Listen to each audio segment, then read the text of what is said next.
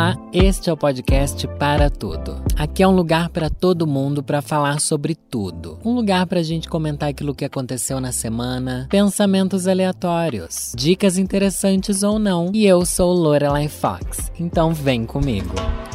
Mais uma sexta-feira com seu podcast favorito. Este é o podcast para tudo e eu sou Lorelai Fox, mas na abertura o podcast já fala isso, então detesto começar o podcast me apresentando, tá bom? Porque eu sempre acho que, ai, ninguém quer saber da apresentação ou as coisas que todo mundo repete todo começo de podcast, mas que é sempre importante repetir e às vezes eu não repito, quer dizer, eu nunca falo para as pessoas seguirem o podcast nas plataformas e darem estrelinhas e pipipi, popopô, mas às vezes é bom eu falar isso logo no começo. Eu costumo falar mais no meio pro final do episódio. Hoje eu resolvi começar assim, de uma forma diferente, mas que ao mesmo tempo é igual tá? Todos os podcasts. Então, você siga no arroba podcast para tudo lá no Instagram porque lá a gente posta as poesias, a gente posta várias, vários posts, né? Já que é isso que é uma rede social, postagens, e são muito divertidas, engraçadas e fazem referência aos episódios da semana. Aos não, né? Ao episódio da semana, porque pelo menos por enquanto o meu podcast não tem é, mais do que um episódio. Eu já sofro para fazer um episódio decente. O que é decente também é muito relativo, né, gente? Eu conto com a compreensão de vocês para vocês baixarem bastante a expectativa de decência de vocês sobre o que é um episódio bom, o que é um episódio ruim. Dado o recadinho aqui, também vou dar um recado de que lá no podcast para tudo, arroba gmail.com é o local onde você pode enviar é, as suas histórias. Olha só, ninguém nunca ligou para suas histórias, assim como ninguém nunca ligou para as minhas. Até eu criar meu canal e torná-las relevantes de alguma maneira para eu sobreviver em cima da minha própria vida, criando conteúdo e em cima da vida de vocês vocês. Então envie suas histórias, seus pedidos de conselho, de carinho e de atenção tá bom? Histórias pessoais, pedindo conselhos amorosos, conselhos para os seus casos de família e também seus casos bizarros com assombrações e alienígenas e coisas absurdas que vocês tenham vivido e que ninguém acredita, tá bom? Eu vou acreditar, eu vou fingir que eu vou acreditar. E mesmo que a gente não acredite, o importante é gerar o conteúdo. Então manda no podcast para tudo@gmail.com histórias e pedidos de conselho. E essa semana eu quero falar sobre assistir muitos filmes nesse final de semana, gente. Assisti muitos filmes. Eu vai parecer que é propaganda, tá de streaming aqui, mas não é propaganda de streaming, porque uma coisa que eu percebi nos streamings nos últimos tempos é que hoje em dia tem muitos. Nossa, ai meu Deus, que reflexão profunda. Não, a gente já a gente não, né? Eu pelo menos assino a grande maioria dos streamings de filmes, sabe? Tipo Netflix, Globoplay, porque eu sou Globoplay. Eu acho que é chique você ter essas coisas, ainda mais porque eu tô lá dentro. E também para gerar conteúdo, né? Eu assinei o HBO Max, que é o, o novo aí que lançou recentemente. E olha, menina, gostei bastante, viu? Hum, gostei bastante, inclusive recomendo, tá? Porque tem muita, muita série boa. Eu assinei o HBO porque eu queria assistir Sex and the City. Eu sei que Sex and the City é uma série que, se a gente for ver hoje, é uma série do final dos anos 90, não é? Começo dos anos 2000, eu acho. E é completamente diferente o ponto de vista que a gente tinha naquela época. E com certeza vai ter muita coisa problemática que a gente vai enxergar. Mas o importante é isso enxergar as coisas problemáticas e não achar que, que tudo aquilo é válido 20 anos depois, mas a gente ainda consegue extrair alguma coisa de boa. Igual vocês que gostam de frentes, que eu não sou muito fã de Friends, não. Num, nunca fui de assistir Friends. Mas eu quero voltar a assistir Sex and the City. Porque assim, gente, quando eu assistia, eu era adolescente. E recentemente, inclusive, eu li um. fiz um vídeo lendo meu diário antigo de quando eu tinha 18 aninhos. Nossa, meu sonho era ser a Carrie Bradshaw. E eu acho que eu realizei esse sonho de certa forma, porque, afinal, como eu falei agora no começo do podcast, eu crio e é, eu vivo em cima das histórias do que acontece na minha vida hoje em dia. Né? Meu canal é muito sobre isso e a maioria dos conteúdos que eu trago é muito sobre vivências pessoais. E se isso não é a Carrie Bradshaw escrevendo sobre a vida sexual das amigas dela?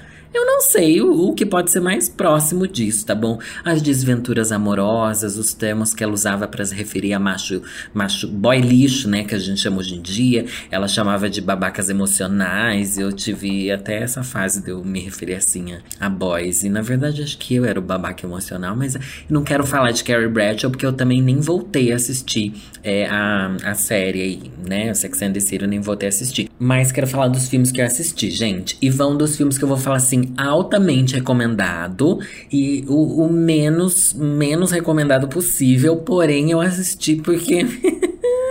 Porque, como eu já falei, meu nível de qualidade é bem baixo. Deixa eu recomendar aqui uns filmes que eu acho que é. Vou começar pelo melhor, tá bom? Daí eu vou descendo assim.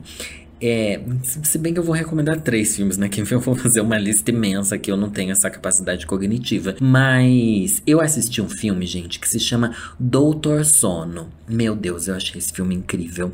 Como é que eu nunca. Eu não sabia da existência desse filme. Eu não sabia que existia um filme chamado Doutor Sono. É um filme que é a continuação do Iluminado tá bom? Quando eu descobri que era a continuação do Iluminado, eu pensei, putz, eu acho o Iluminado um filme muito chato. Ai, me desculpa vocês que são as garotas do cinema, mas eu acho Iluminado um filme muito chato. Eu acho que é um tédio. Eu acho que ele dá uma agonia, mas, mas por ser antigo e, e e ter todos os estereótipos de filme de terror, né? Na verdade, é um filme divisor de águas do terror. Ai, tô derrubando tudo aqui na minha mesa. Peraí que eu tô me ajeitando, tá, meninas? O Iluminado é um filme antiguíssimo que tem aquela cena clássica do menino que tá andando com a motoquinha dele num hotel. E ele tá andando ali nos corredores do hotel até que ele para no corredor e tem duas gêmeas é, nesse corredor e é assustador. Já falei e vou repetir: nada é mais assustador do que criança num corredor. Tá bom? Eu acho que muito dessa visão que a gente tem, talvez até a agonia de corredores, seja causada por causa do filme iluminado. Talvez antes do filme Iluminado, um corredor vazio não desse tanta agonia. Ou talvez o, o, diretor desse filme, ou o autor do livro também, né? Não sei quem que teve essa ideia do corredor ser tão assustador. Na verdade, tenha percebido que corredor já é uma coisa assustadora. Por quê? Porque um corredor, ainda mais um corredor de hotel, né, gente? Você olha assim, um corredor de hotel, imagina, corredor de hotel vazio. É, é um, um grande corredor, afinal é um corredor de hotel, com várias portas. E você não sabe o que, que tem ali. Você não sabe o que, que pode sair dessas portas. Você não sabe o que pode acontecer à medida que você for caminhando nesse corredor, porque qualquer um pode abrir aquela porta e alguma coisa sair dali de dentro, tá bom? Então, e ainda mais uma criança. Ah, uma criança solitária. Criança solitária também é uma coisa que dá muito medo, porque é uma coisa que a criança não deve estar solitária e parada. Criança parada num corredor, gente, é sinal de que ela tá vendo uma assombração.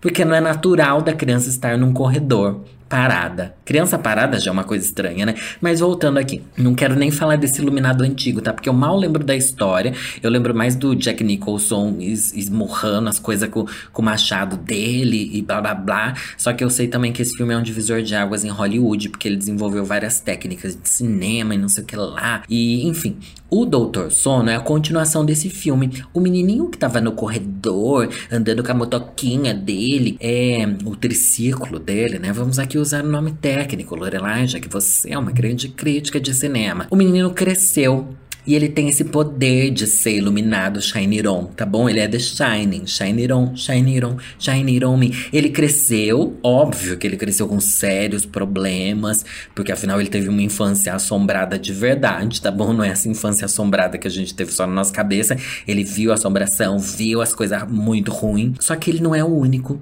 E ele se conecta com outras pessoas que são assim iluminadas igual ele. E, e ele se conecta como se fosse um sense sabe? Tanto é que quando eu vi o filme eu pensei, nossa, é muito sense E ele se conecta com uma menininha. Gente, aquela menininha é muito bafo. A menininha que eles conectam é muito bafo e eles começam a descobrir juntos uma série de assassinatos, sequestros barra assassinatos, outros temas que eu adoro porque talvez eu tenha alguma perturbação na cabeça. E eles começam a tentar solucionar esses assassinatos e não sei o que e tentar, como é que eu vou falar? Não é prender, é eliminar as pessoas que estão cometendo esses crimes. Só que essas pessoas que estão cometendo esses crimes são vampiros de energia. Ai, que, ai, uma sinopse horrível, gente. Eu falando assim é que eu não sei explicar o filme legal, tá bom?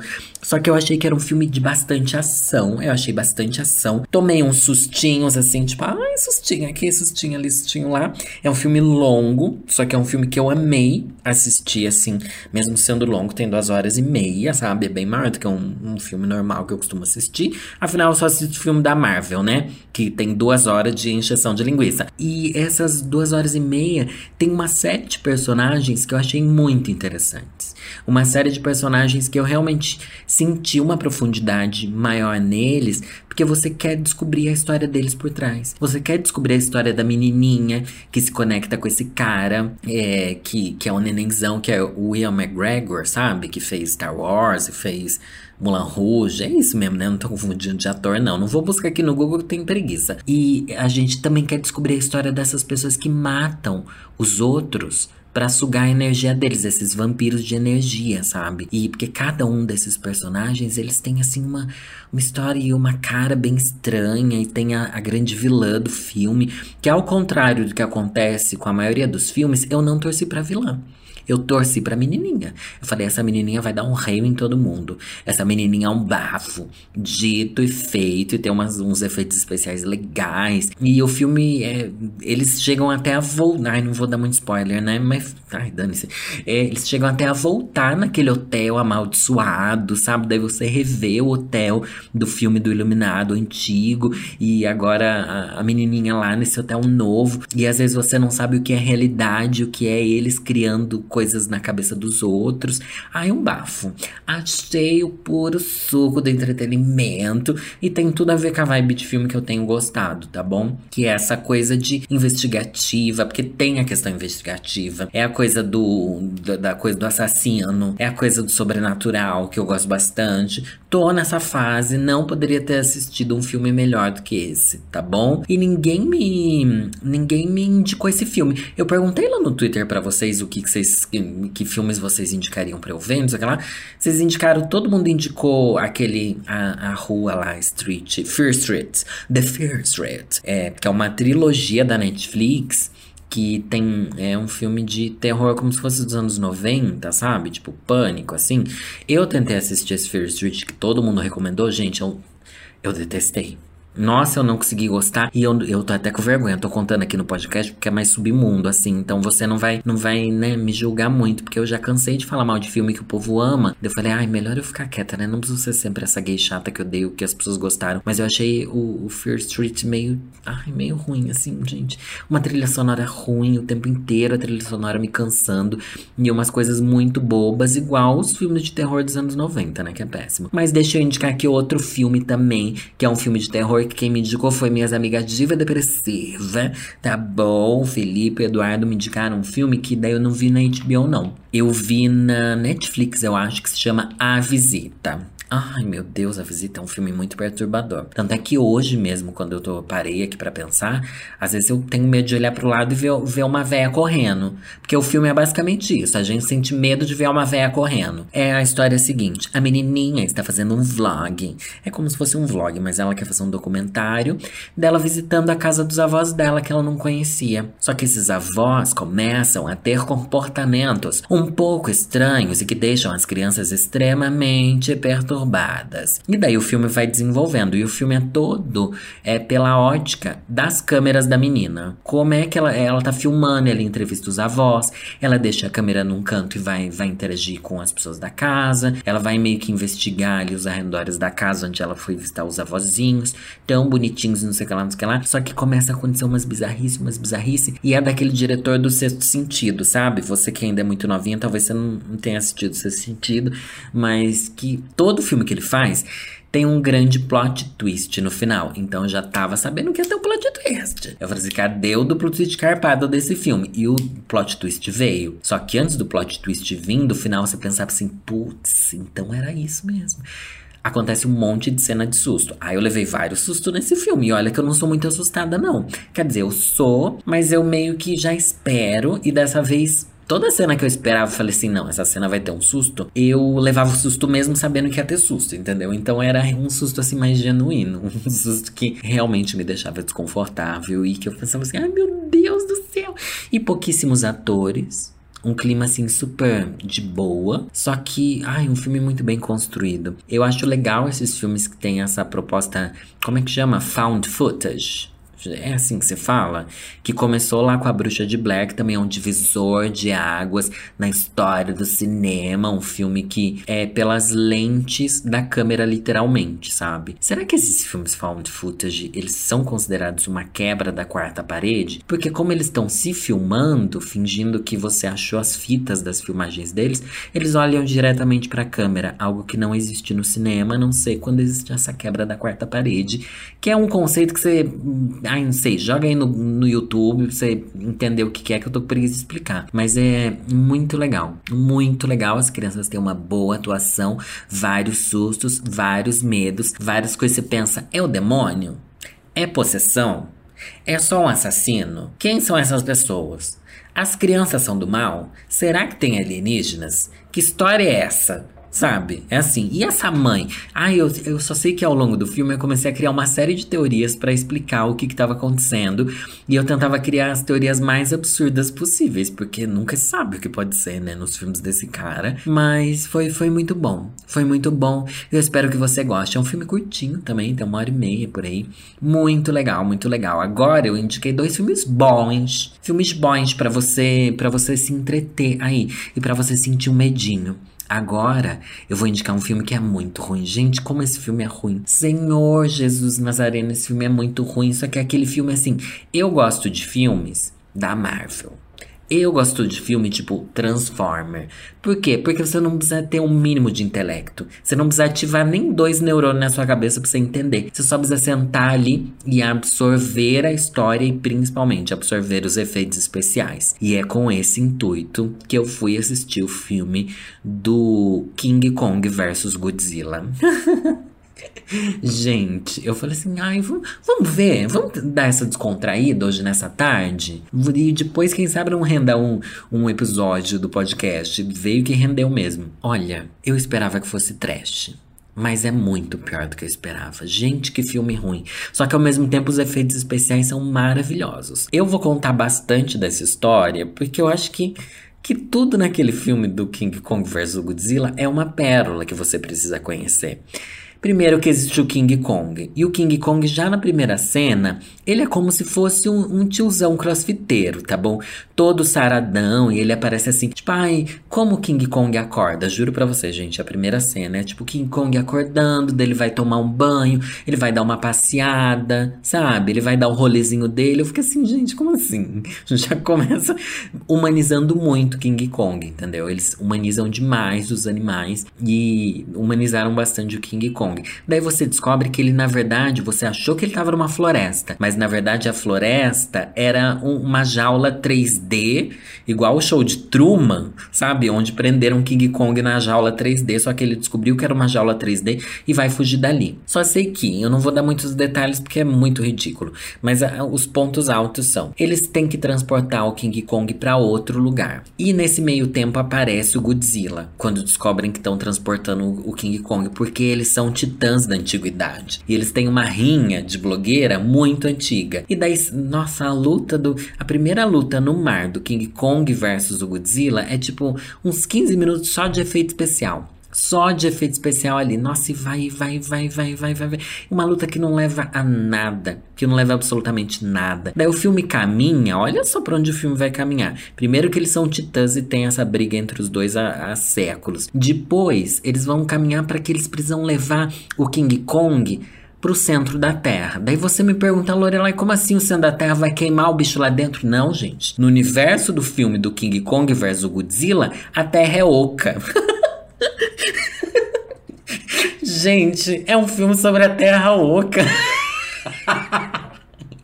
Eu juro pra você, quando eles começam com essa história de tipo, ai, a terra é oca, a gente tem que levar o King Kong lá pra dentro, porque, porque ele vai achar a fonte do poder supremo de dentro da terra oca, e a gente vai usar esse poder que ele vai achar. Os vilão vão usar esse poder que vão achar. Olha, você acha que a Terra Oca é o pior desse filme? Não é, porque a gente vai piorar muito mais. Eles entram dentro do, planeta Terra através de um, de um buraco X que o King Kong se joga, ele literalmente se joga E dele vai lá. Tá, eles vão numas naves também parar lá dentro da Terra Oca. E é muito bizarro porque, tipo, a Terra é oca, tá? Então é como se o céu, a parte de cima, também é, é planeta. E também tem outra, outro, como é que eu vou dizer? Outro chão no teto. Daí tem uma hora que o King Kong sobe numa montanhona, assim, bem alta. E ele dá um pulinho e ele vai pro outro lado da terra.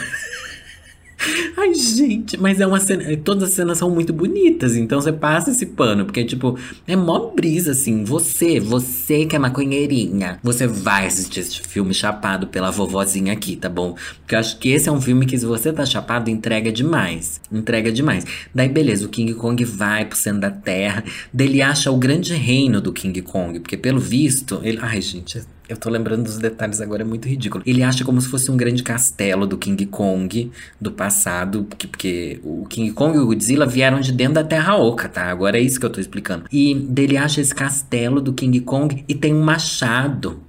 O King Kong tem um machado de poder, como se fosse o Thor, tá bom? E ele vai usar esse machado para bater no, no Godzilla.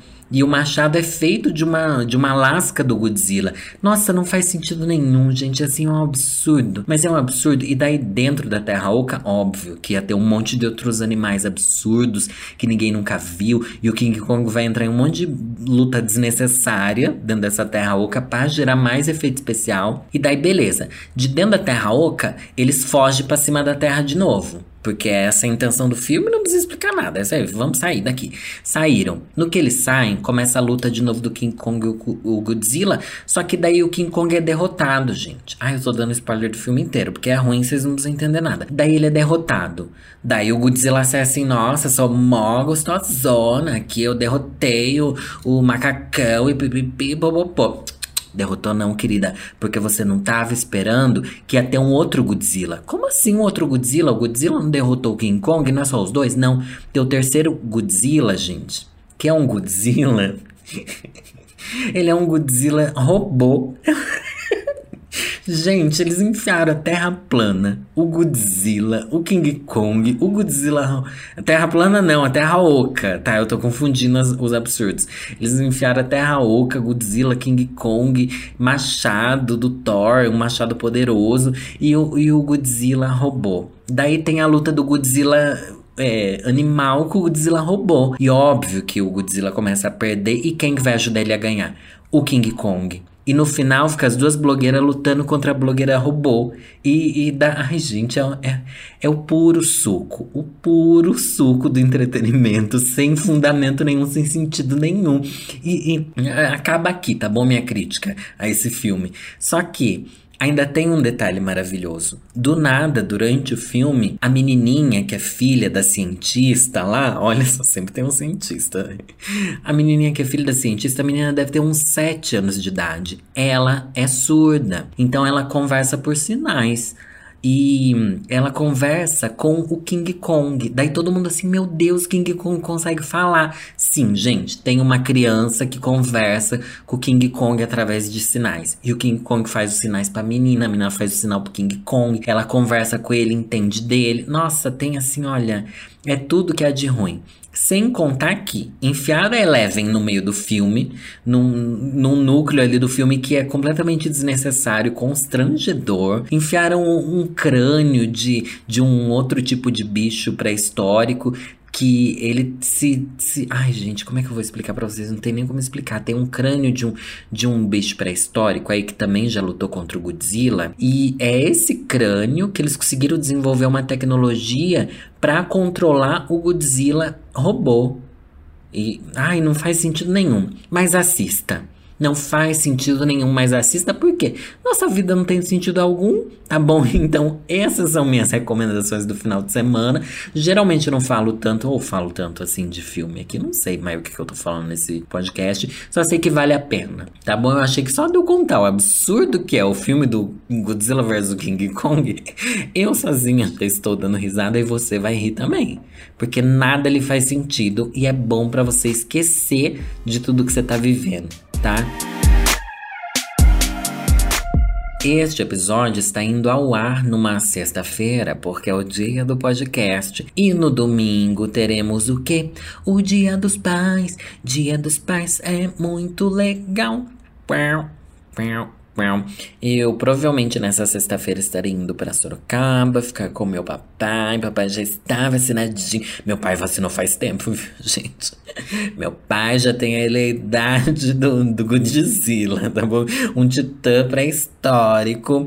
E, enfim, eu tava aqui refletindo mesmo, né? Quando a gente é LGBT, ai, não quero começar aqui a militância, porque já tô sem paciência para isso ultimamente. Mas a gente realmente tem uma, uma ligação diferente com os nossos pais, né? Eu não sei se isso é uma coisa própria de LGBT que ia mais. Ou se a gente, ou se as pessoas hétero também têm uma relação diferente com o pai, sabe? Não com a mãe, mas com o pai. É, durante muito tempo eu falei na terapia sobre os meus pais, porque afinal é terapia sobre isso, né? Falar dos seus pais, falar mal dos seus pais, gente. Mas revendo a, a relação que eu tenho com meu pai. E uma coisa que me pega desde sempre é sentir que quando a gente é LGBT, a gente é uma grande decepção para os nossos pais. Fal não falando LGBT, né? Vou falar de mim mesmo. Pelo fato de eu ser um homem gay, é, eu acredito, eu acredito não, né? Eu sei que meu pai tinha uma esperança, ou pelo menos idealizou que a minha vivência fosse ser diferente, né? Fosse ser de um menino hétero, como os meus primos, talvez, como os outros meninos, ou como meu próprio pai quando ele era criança. Então, para mim sempre me pega dia dos pais, coisa do pai, entendeu? Porque eu pensei assim, nossa, eu nunca vou ser o filho que meu pai queria que eu fosse, nunca vou ser. Mas daí eu penso assim, talvez se eu fosse hétero eu também não seria o que meu pai queria que eu fosse, sabe? Porque, tipo, seu filho ideal não é você entender de futebol e falar de mulher, né? Eu acho que é bem maior do que isso. Então, hoje em dia eu já entrei em paz com essa ideia de ser uma decepção para todo mundo só porque eu sou LGBT e pensar que na verdade a gente é uma decepção para todo mundo que criou uma expectativa a respeito de quem a gente deveria ser. E à medida que a gente vai crescendo, à medida que a gente vai se descobrindo como pessoa, como ser humano independente, eu acho que a gente vai se libertando dessa ideia de que tem que agradar os outros, que a gente vai se libertando da ideia de que a gente precisa ser algo a mais para realmente suprir o sonho dos nossos pais, a gente começa a entender que durante muito tempo a gente quis viver o sonho de outras pessoas em vez de viver a nossa verdade mesmo. E hoje em dia eu tô muito nesse momento de entender que que independente do que meu pai espera de mim, independente do que as outras pessoas esperam de mim, eu só consigo e só posso ser quem eu sou. Pode não ser incrível, pode ser uma decepção, pode ser muito menos do que os outros esperavam, ou às vezes muito mais. Ah, espero que seja muito mais, porque afinal eu sou Lorelai Fox. Mas isso não faz diferença nenhuma para os meus pais. E pensando também que eu tenho uma dificuldade muito grande, gente, de, de falar sobre a minha vida com a minha família. Quando eu vou para casa dos meus pais, eu nunca conto nada do que eu vivo. Eu conto muito pouco. Eu não falo sobre meus projetos de trabalho, eu não falo, falo muito pouco sobre os meus amigos, eu não conto histórias do que aconteceu na minha semana, talvez porque agora também, né, não tem nem o que contar, nada acontece. Mas da última vez que eu fui para Sorocaba, meus pais me encheram tanto com umas histórias, uns perrengues de família. E ao mesmo tempo eu acho isso maravilhoso dos meus pais desabafarem comigo e e falarem sobre os problemas dele, eu penso às vezes que, nossa, mas por que, que para eles eu não conto os meus problemas, né? Não só para eles, mas eu tenho uma dificuldade imensa de falar dos meus problemas para a maioria das pessoas que eu conheço. Por isso que é bom terapia, né? Que ali eu consigo, conseguia pelo menos colocar para fora os problemas. Mas com os meus pais, não. Não sei se também eu cresci com o tempo olhando para minha vida e pensando, putz, meus pais não aprovam minha vida, então eu não vou contar para eles. Então passei toda a minha adolescência e o começo da minha fase adulta, né? O começo não, né? Eu já sou adulto já é metade da minha vida. Mas não, há uns 10 anos eu sou adulto, vai. É, não, 15 anos, né? Que você é adulto, Danilo, pelo amor de Deus. E daí eu nunca contei nada. E agora que os meus pais me aceitam, agora que eu sou independente, agora eu não não sei falar de mim. Eu acho que eu falo muito sobre mim no meu canal, porque também é uma coisa que eu jogo e quem quiser aceitar que aceite. Eu não, não necessariamente exijo um feedback das pessoas, mas para os meus pais não. E eu, e eu invejo É, isso é, é, sobre isso que eu quero falar aqui. Eu meio que invejo as pessoas que têm essa relação de amizade com os pais, é, de troca recíproca. Não que eu não seja amigo dos meus pais, não que eu não confie neles acima de tudo, confio. Só que eu não consigo ter essa troca de falar da minha vida pessoal. Não consigo, gente.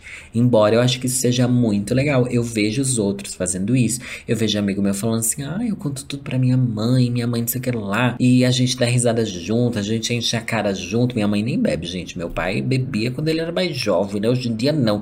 Mas eu penso assim: nossa, eu não consigo ser essa pessoa. Eu não consigo.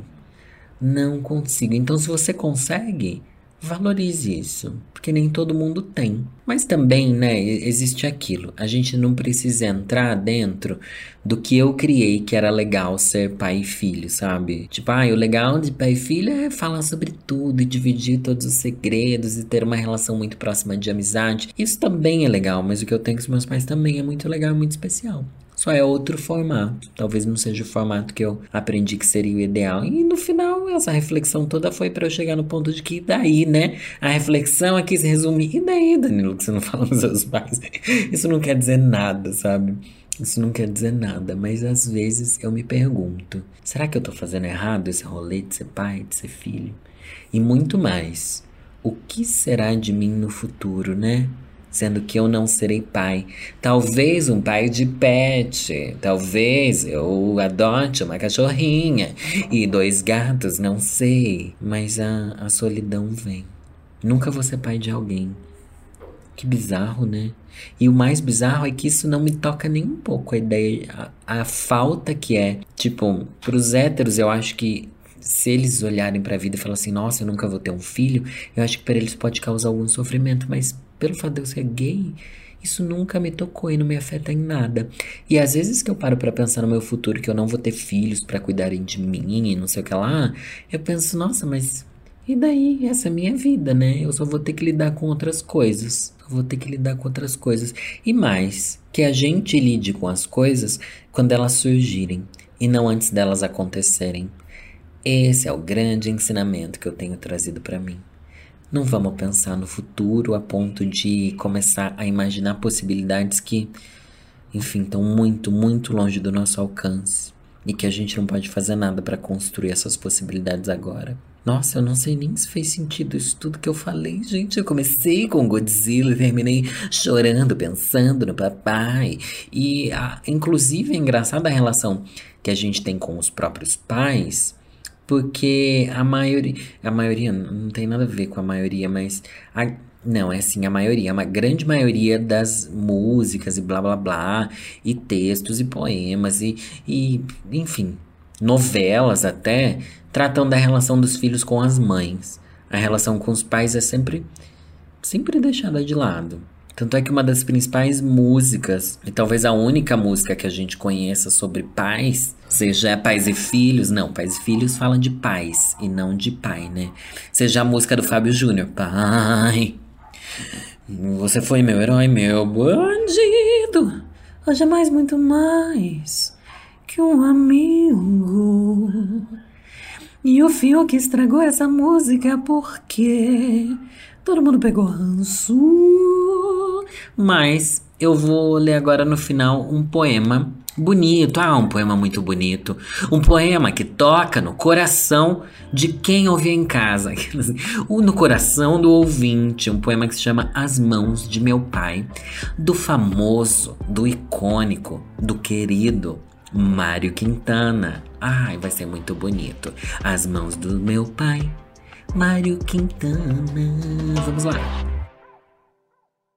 As tuas mãos têm grossas veias como cordas azuis sobre um fundo de manchas, já da cor da terra. Como são belas as tuas mãos, pelo quanto lidaram, acariciaram ou fremiram da nobre cólera dos justos.